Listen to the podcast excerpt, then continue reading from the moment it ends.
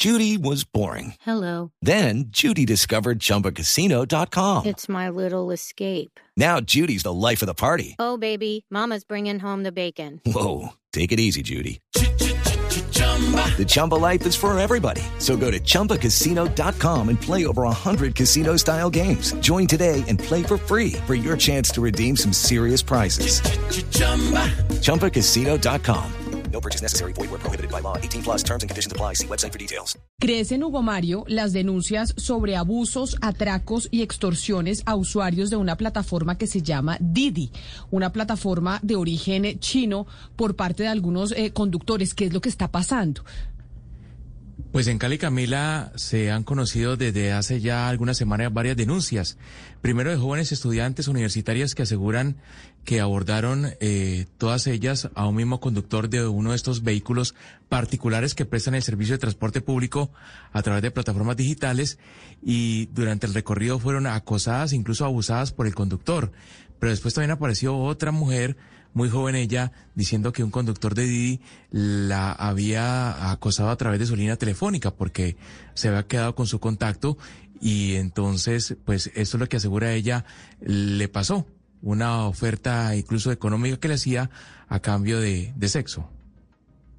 Pues escuchemos eh, precisamente, Hugo Mario, el caso de esa mujer en Cali, que fue víctima de acoso por parte de uno de los conductores de Didi de esta plataforma de transporte me tocó vivir una situación que he escuchado mucho últimamente y que tristemente se ha vuelto muy común. Eh, todo empezó eh, en horas de la tarde cuando pedí un servicio por la aplicación Didi. Era un trayecto muy corto, no más de cinco minutos, el destino era muy cerca de mi casa y el trayecto era normal desde que me subí al vehículo hasta que me bajé y hasta ahí pensé que iba a ser otro servicio más de Didi. La situación se volvió muy incómoda cuando una hora después de que el conductor me dejó en el destino recibí una llamada eh, de una persona llamada Alex, pues no lo conocía de nada, le pregunté que quién era, quién necesitaba, solamente me decía que se llamaba Alex y pues como no era una persona conocida para mí, le dije que que, necesitaba, que por qué me llamaba. Y ahí fue cuando me dijo que me ofrecía un millón de pesos por mantener relaciones sexuales con él. Ahí fue cuando todo empezó, la situación se volvió muy incómoda para mí. Entonces eh, me molestó, colgué y volvió a llamar. Yo estaba acompañada con unos amigos y todos estaban presenciando pues la situación, estaban escuchando. Eh, cuando volví a contestar le dije que quién era, que quién necesitaba, que si sabía con quién estaba hablando porque pensé que estaba equivocado, pensé que era otra persona y simplemente se había equivocado de número o era una broma, o realmente no entendía qué pasaba. Y ahí fue cuando me dijo que era la persona que me acababa de dejar en donde yo estaba. Y ahí fue cuando entendí que era el conductor de la aplicación Didi. Eh, volví a colgar y, y mis amigos empezaron a llamar a ese número, pues para que por favor me dejaran paz, para que viera que de alguna manera no estoy sola y alguien está pendiente de mí. Eh, no contestó, pero a mí me seguía llamando. Entonces yo simplemente lo ignoré, en ese momento estaba ocupada, no le presté más, pues sí, más importancia a la situación. Después me empezó a escribir un número por WhatsApp de una persona que no conozco. Eh, tiene foto de perfil de una mujer, pero no, no la conozco. Eh, me dijo que mi número se lo había dado otra persona que no conozco, nombres de personas que no conozco. Entonces bloqueé el número y ya, y hasta ahí quedó la conversación con ese número. Sí me siento muy mal, me siento muy insegura y estoy muy asustada, más que todo porque pues me recogió en mi casa, o sea, saben dónde vivo y eso pues realmente me tiene muy mal. Este es el caso de una mujer en Cali precisamente que vivió este acoso por parte de uno de los conductores de Didi, esta plataforma de transporte. Pero Juan José es otra de las víctimas y nos acompaña a esta hora en la línea que le sucedió pues algo eh, un poco peor. Juan José, bienvenido. Muy buenos días, ¿cómo están? Mucho gusto. Un saludo a todos los oyentes. Juan José, ¿qué fue lo que le pasó a usted con eh, uno de los conductores de esta plataforma Didi y cuándo fue? Lo que a mí me pasó fue un poco más grave, por decirlo así, y me sucedió el 15 de marzo de este año. Eh, yo estaba saliendo de mi universidad, acá en Cali de la Javeriana, y tomé un servicio de Didi afuera de mi universidad, dirigiéndome a mi casa. Y lo que sucedió fue que me recogió. Al principio, pues, era un servicio normal, o sea, yo no miré ninguna alerta al inicio, pero él poco a poco empezó a hacerme preguntas un poco subidas de tono. Pues yo al inicio como que le contestaba porque pensé que de pronto era una persona amigable, que le gustaba hacer la charla, pero poco a poco empezó a preguntarme sobre mi vida sexual, empezó a hacerme comentarios sobre la vida sexual de él, empezó a decirme que si yo tenía pareja, que yo era muy lindo, que si yo vivía solo, que cuántos años tenía, que si vivía con mis papás, Juan José, qué lugares yo. Déjeme lo interrumpo ahí antes de que siga con el relato. ¿Este Didi que usted pidió era un carro particular o era un taxi? No, era un carro particular, un Spark gris oscuro. Ok, entonces adelante. Entonces le empieza a preguntar a usted sobre su vida sexual, le parece muy bonito, mucho, le empieza a echar los perros. Sí, exacto, literal. Y bueno, yo me empecé a mostrar reacio hasta esa persona, yo empecé como a mostrarme esquivo, le dejé de contestar. Eh, y en ese momento, por cosas del destino, me llamó mi mejor amigo y pues yo estaba hablando como en clave porque literalmente el conductor me dijo, ay, no hables por teléfono. O sea, cuando un conductor de Didi a ti te va a decir que no hables por teléfono, o sea, yo ahí dije algo está mal. Me dijo que cuelgue, yo quedé como que... Entonces yo como que me entré en pánico y mi amigo se dio cuenta que algo estaba mal y pues él se empezó a preocupar y ahí fue que él empezó como a, darse cuenta que algo no iba bien. Y ahí fue donde después el conductor, eh, yo en ese momento pues nunca pensé que me iba a pasar lo que les voy a pues acabar de contar, por lo cual pues uno a veces piensa que bueno, nunca le pasan este, este tipo de cosas, entonces yo dije, no, pues yo estoy cerca de mi casa, no debe pasar nada, pues eh, esperemos que no pase nada y, que lleguemos rápido, ese fue mi pensamiento. Pero justo después de esto, eh, él empezó a hacerme comentarios sexuales aún más fuertes y ahí fue donde él se saca su miembro y se empieza a masturbar en frente mío. Me empieza a decir que que se que, que se lo toque, que ni sé qué, me empieza a agarrar la cabeza, me empieza a forcejear. Yo lo único que le decía era, por favor, no me toques, suéltame, déjame. Eh, la verdad, yo estaba petrificado del miedo, no sabía qué hacer en ese momento. La verdad, fue una de las situaciones más eh, terroríficas que he vivido en mi vida. La verdad, yo no sabía cómo actuar. Hasta que eh, después de eso, eh, yo llamé a mi amigo y dejé mi, celular eh, como en la llamada sin que él se dé cuenta y mi amigo escuchó absolutamente todas las barbaridades y obscenidades que ese tipo me estaba diciendo. ¿Y en qué momento De- logra usted bajarse del carro? Es decir, ¿en qué Eh, momento termina sí. este calvario? No, y es que aún falta lo peor. Eh, cuando llegamos a mi casa, eh, yo ya me iba a bajar del carro, pero el man me agarró del brazo y me dijo, no te bajes, hagamos algo. Yo en ese momento entré en pánico, dije, si le digo que no, tal vez él arranca y me lleva a un, me lleva a un potrero y me mata o, o no sé. Entonces yo la verdad entré en pánico y lo que hice fue volver como a meter mi pie al carro y él se estacionó como 100 metros después de mi portería y ahí fue donde él aseguró bien el carro, le subió las ventanas al, carro, me agarró del cuello y me empezó como, mientras me tenía agarrado del cuello, me empezó como a, a besar y a tocar y me, me metió las manos al pantalón, eh, empezó como a besarme y o sea, yo la verdad estaba petrificado, estaba llorando, o sea, yo lo único que decía era que me suelte, que me suelte. Y la, la respuesta del conductor era, se nota que a ti te gusta, porque te quitas, yo sé que a ti te gusta, y me seguía tocando, y me seguía tocando, hasta que en un momento mi mejor amigo me estaba llamando tanto que él- esta persona se dio cuenta que alguien estaba preocupado por mí, entonces ahí él se quitó un poco, y yo logré bajarme del carro, agarré mi celular, porque él me lo había quitado minutos antes, porque dice que estaba usando mucho el celular, agarré a coger mi celular, me bajé, y en ese momento el conductor me dio una nalgada y me dijo, eh, que estaba muy bueno y que él tenía mi contacto en la aplicación y que él me podía llamar cuantas veces él quiera y que me iba a seguir buscando. Yo en ese momento logré bajarme del carro, obviamente en un mar de lágrimas. Yo lo primero que hice fue llamar a mi, a mi amigo para que me acompañe a la fiscalía. O sea, yo la verdad estaba incontrolable. Fue horrible, yo no sabía qué hacer, yo no sabía si contarle a mis papás, si quedarme callado, si denunciar, no sabía nada. La verdad, yo en ese momento entré en estado de shock. Lo que hice fue salir corriendo, llorando de ese carro y la verdad yo no volteé, no sé si el man se quedó ahí esperándome, no sé, yo lo único que hice fue correr sin mirar hacia atrás y meterme a mi, a mi, a mi unidad de mi casa. Y después entonces de que pasó este, mejor dicho, de que usted fue abusado sexualmente por uno de los conductores que utiliza la plataforma Didi en Cali, ¿qué hizo usted? Usted se comunicó con la plataforma, yo la- le confieso Sí. que nunca la he utilizado, entonces no sé cómo es el proceso de quejas, reclamos. Sí, y- yo, yo justo, justo después coloqué la queja en la plataforma y se las envié y coloqué pues a calificar al conductor con la más baja puntuación y les coloqué como el porqué y se lo envié. Eh, después la, pla- la aplicación me dijeron que ellos nunca les llegó ese reporte, o sea, obviamente yo sí lo envié, lo envié con un amigo, él está testigo que yo lo envié, pero ellos me dicen que ellos nunca les llegó. Entonces, pues, no sé ahí. eh, y después, o sea, yo iba a ir el mismo día a la fiscalía, pero pues en ese momento estaba cerrada porque ya eran casi las 7 de la noche, más o menos 7 y algo, era temprano. Entonces, eh, tuve que ir al siguiente día a la fiscalía. I'm Victoria Cash. Thanks for calling the Lucky Land Hotline. If you feel like you do the same thing every day, press 1. If you're ready to have some serious fun for the chance to redeem some serious prizes, press 2. We heard you loud and clear. So go to LuckyLandSlots.com right now and play over 100 social casino-style games for free.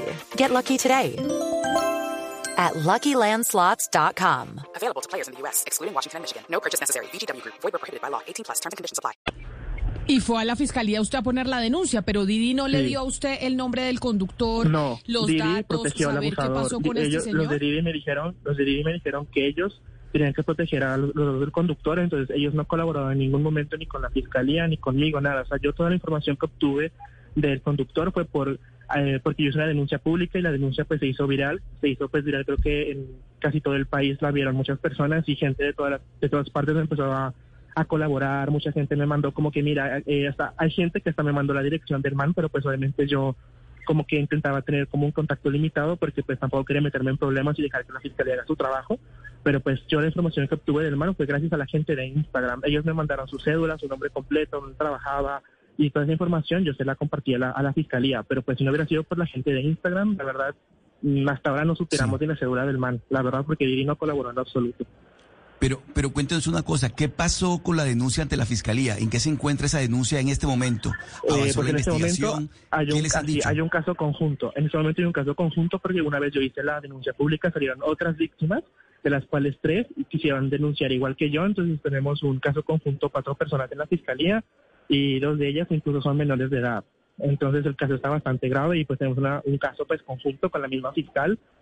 Eh, y pues yo la verdad hace más de una semana y media, dos semanas, no recibo, no, no recibo noticia alguna de la fiscalía, pero pues yo la verdad tengo fe de que ellos están pues haciendo su trabajo y pues al principio cuando apenas puse la denuncia, pues mi experiencia con la fiscalía fue terrible porque la persona que me tomó la denuncia se burló incluso de mi caso, no me tomó la atención necesaria, se puso a hacer otras actividades mientras me tomaba la denuncia, la redacción de la denuncia que me hizo fue terra- tenaz, yo creo que un niño de cinco años es una mejor redacción de esta que él, esta señora me la hizo a mí. O sea, después de que yo hice la denuncia pública, la fiscalía me volvió a citar. Y cuando me citaron por segunda vez, ahí sí ya todo fue mejor. Me asignaron una investigadora del CTI, un psicólogo forense. Entonces ya después de que mi caso tuvo pues revuelo, fue que la fiscalía ya como que se movió y como que le dieron la importancia que debían darme. Juan Pero José, pues si yo, ¿no? Dígame. Nosotros nos comunicamos con Didi, ellos estaban dispuestos a hablar, de hecho teníamos una cita para que ellos contestaran sobre cuáles son las eh, medidas que están tomando en la aplicación, pero lo que nos dicen es que por problemas de salud de la única vocera de la empresa, me parece increíble que una, una empresa de esta magnitud a nivel mundial tenga solo una vocera y que le dé una gripa y entonces no pueda responder sobre lo que están Es haciendo. que la verdadera razón es que ellos saben que le que hicieron mal, porque mira, la única respuesta que recibí de Didi fue, ¿estás bien? Me llamaron a las tre- me llamaron a las 3 de la mañana, imagínate. Y yo contesté y me dijeron, ¿estás bien? ¿Pasó algo? Y yo quedé como que no, pues estoy bien, porque pues, o sea, fue lo único que me dijeron y nunca más se volvieron a comunicar conmigo. Obviamente, o sea, ni las víctimas ni yo no queremos ni dinero y eso que queda aquí, no queremos plata, no queremos dinero, no queremos nada. Simplemente nos hubiera gustado tener un acompañamiento por parte de la plataforma, cosa que nunca sucedió. O sea, ellos hicieron, se lavaron las manos Y que le brinden seguridad a los otros, Sí. eh, a los otros para que pasajeros. esto no vuelva a pasar. De hecho, de hecho, Gonzalo, recordemos que Uber es, fue la primera plataforma de transporte que existió.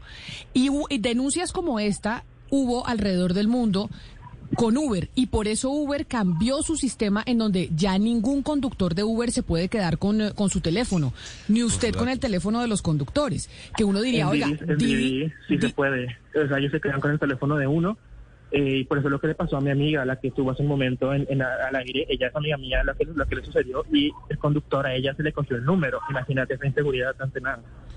Usualmente, Camila, cuando pasa eso en Uber, uno llama a una central telefónica que lo conecta directamente con el conductor o viceversa. No hay una llamada directa entre el usuario y el conductor, eh, ni, el- ni de un lado ni de otro, sino usted lo conectan directamente desde una central telefónica. Claro, pero eso pasó por cuenta de denuncias como estas que estamos oyendo de Juan José. Porque el, el- en Uber pasaba exactamente lo mismo y hubo denuncias a nivel mundial. Y entonces uno dice, oiga, Didi que fue una copia de Uber, Uber que fue una creación norteamericana, Didi una creación china. Si ven que están haciendo la copia y hay como un sistema similar, ¿por qué no entonces copia también las medidas eh, preventivas para que este tipo de cosas no sucedan? Que es la gran pregunta y lo que queríamos eh, saber de Didi y que nos respondieran por qué no han tomado esas, eh, es- esas medidas para que, para que el conductor no se quede con su teléfono. Porque es que sí ha habido muchos casos de acoso y de que después terminan eh, llamando y, y contactando a las, a las personas que piden el servicio. Incluso en otras plataformas como Cabify, por ejemplo, como Get, eh, que son bastante importantes, sobre todo en Europa, uno no tiene un contacto directo con el, eh, con el conductor. Todo va a una central telefónica y esa central telefónica es un número general que le propone a usted la plataforma o la aplicación para conectar con esa persona. Camila, no solamente pasa con Didi, creo que está pasando también con otras aplicaciones. Justamente la Fiscalía General de la Nación está reportando, eh, Camila, esta mañana que ha sido capturado un conductor identificado como Jonathan Hoyos. Esta persona, según las víctimas, durante el recorrido decía ser estudiante, entablaba diálogo con, con las usuarias y se ganaba su confianza para luego acosarlas, incluso abusarlas. Cuatro personas en total, cuatro mujeres, lo denunciaron, la fiscalía escuchó las denuncias, recogió las evidencias y hace algunas horas ha legalizado su captura y lo ha acusado por los delitos de acto sexual violento y acceso carnal violento. Así que ya hay aquí una, una acción eh, efectiva de la fiscalía en el caso de esos conductores abusadores, Camila. Mire, Camila, esto que estamos hablando es algo que ha pasado durante muchos años y, le voy a contar, pues es, a mí hace cuatro años me mandaron, eh, no, lo, no lo llamé yo, me mandaron de una organización que yo iba a hacer una presentación, me mandaron un Uber y este señor estuvo semanas, una cosa de tres, cuatro semanas, eh, mandándome mensajes, mandándome fotos, unas fotos horribles por WhatsApp. Cuando lo bloqueé, empezó a venir a mi casa, me dejaba cosas en la portería, eh, hablé con la organización que me había mandado ese Uber, ellos tuvieron que hablar con la app. Eh, finalmente este señor dejó de hacerlo, pero uno dice, ¿cómo es posible que pasen estas cosas? Yo le estoy hablando de algo que me pasó hace unos tres o cuatro años y que todavía, que todavía estamos hablando de lo mismo y que no hay unos protocolos de seguridad de las aplicaciones para que estas cosas no, no sucedan, porque no solamente quedan con el teléfono de uno, cuando lo recogen a uno en la casa, quedan con el número de la residencia de pues con la, con la, la localización de la residencia de uno y un hostigamiento de estos, pues lo que le pasó a este señor es horrible, pero es algo que está pasando hace muchos años. Valeria. Entiendo que Valeria va a entrar, pero bueno, nos escribe Paulina Herrera en el 301-764-4108 que ayer utilizó y pidió un vehículo eh, particular de Didi desde su casa en Bogotá alrededor de las cuatro y media de la tarde y que el Didi llegó a las cinco de la tarde y que cuando llegó al eh, vehículo, pues el, conductor lo recibió de una pésima manera. Digamos como que acá no se trata de un caso eh, de abuso, sino por ejemplo, Ana Cristina, este conductor lo que nos cuenta Paulina es que empezó a insultarla, a decirle que era una tal por cual, que lo dejara de molestar, por una cantidad de cosas que ella se asustó muchísimo porque pues dijo, oiga, uno en un medio de un vehículo con un conductor, uno dice, me hace cualquier cosa porque es el que lleva... Eh, no, es horrible. Es, el que tiene todo el control. Tiene el control, o sea, empezando porque puede tener el, bloqueo central del seguro del carro, es decir, no hay manera de, de bajarse, es una cosa horrible, tanto cuando está uno dentro del carro, porque es que hay dos momentos, un momento es cuando se toma el carro, que es un momento en que él tiene el control, pero también el momento posterior, porque bien sea que sepa dónde queda, dónde queda su oficina, su lugar de trabajo, dónde vive usted, pues ahí también Camila tiene una serie de información que es fundamental y que es, pues, que, que es supremamente incómodo y hasta peligroso que esté una persona eh, sabiendo dónde es el domicilio de uno, dejándole cosas en la casa, mandándole fotos. Y esto no es una cuestión de formas, esto va mucho más, mucho más allá de la forma, porque aquí estamos hablando de algo que es abuso en el caso de de la persona con que hablamos o lo que nos dice la, la, pues, la oyente, que eso ya es, eh, es un, una forma de, acoso, pues, y de abuso. Juan José, tengo una última consulta para usted sobre, sobre Didi, sobre esta aplicación y cómo funciona. Me dice acá una oyente que utiliza también esta aplicación y que ellos tienen un botón de pánico que se puede utilizar cuando algo pasa. Si es así, es decir, se tiene un botón de pánico Eh, dentro de la pues mira, aplicación que se la puede utilizar. verdad- la verdad, ellos deberían hacerle ese tipo de herramientas una mayor publicidad porque yo no sabía cómo utilizarlo. Entonces, ¿de qué sirve que tengan un botón cuando no le enseñan a los usuarios cómo usarlo? O si no, si lo tienen, lo tienen súper escondido. Y yo recuerdo que un día después de que yo hice la denuncia pública, Didi lo, lo puso como más visible el botón o algo así, pero fue después de que yo pues, hice la denuncia.